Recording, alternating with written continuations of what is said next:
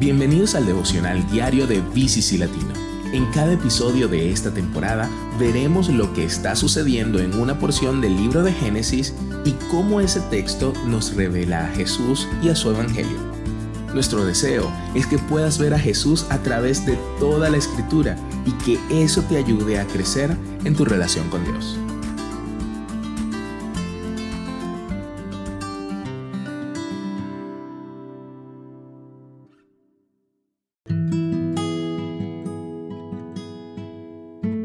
Si hay algo que nos ayudará a entender Génesis, es la promesa que Dios hizo sobre las dos semillas en Génesis 3.15. Dios prometió que dos líneas de hijos vendrían de Adán y Eva. Una llevaría la promesa y la bendición de Dios, esta sería la línea de Eva.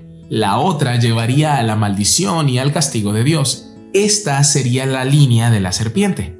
De inmediato, Adán y Eva tienen dos hijos, Caín y Abel. Abel es fiel y sus ofrendas son aceptadas por Dios. Caín, por otro lado, es malvado y sus ofrendas no son aceptadas. Entonces, en celos e ira, Caín asesina a su hermano Abel.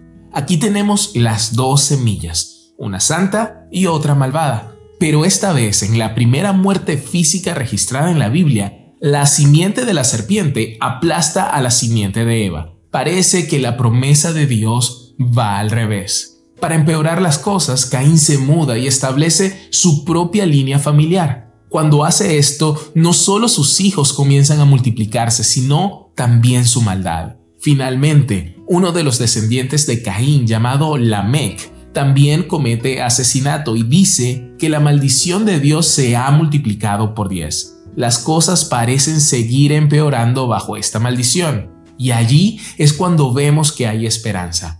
Adán y Eva tienen otro hijo ahora que Abel está muerto. Su nombre es Seth.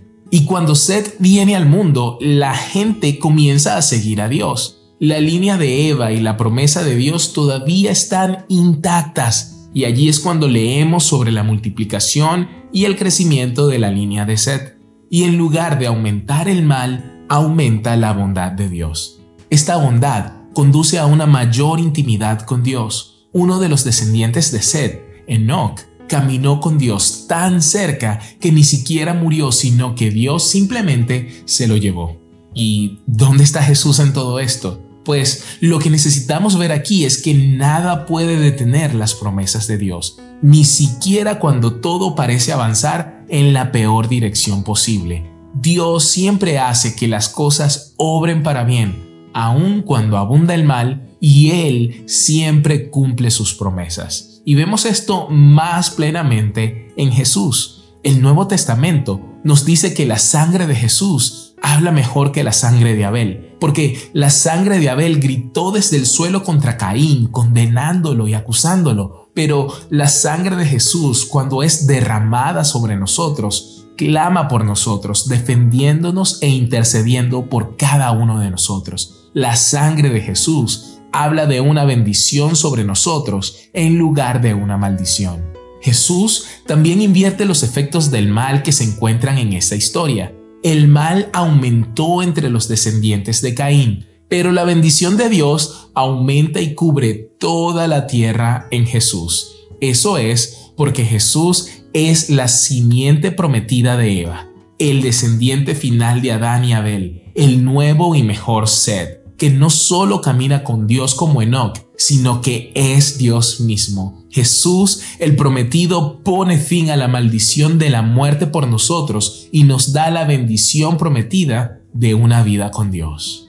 Yo oro para que el Espíritu Santo te dé ojos para ver al Dios que proporciona una forma de bendición incluso cuando todo parece que va mal y que veas a Jesús como el que vino del linaje de Eva para traer una bendición a toda la tierra.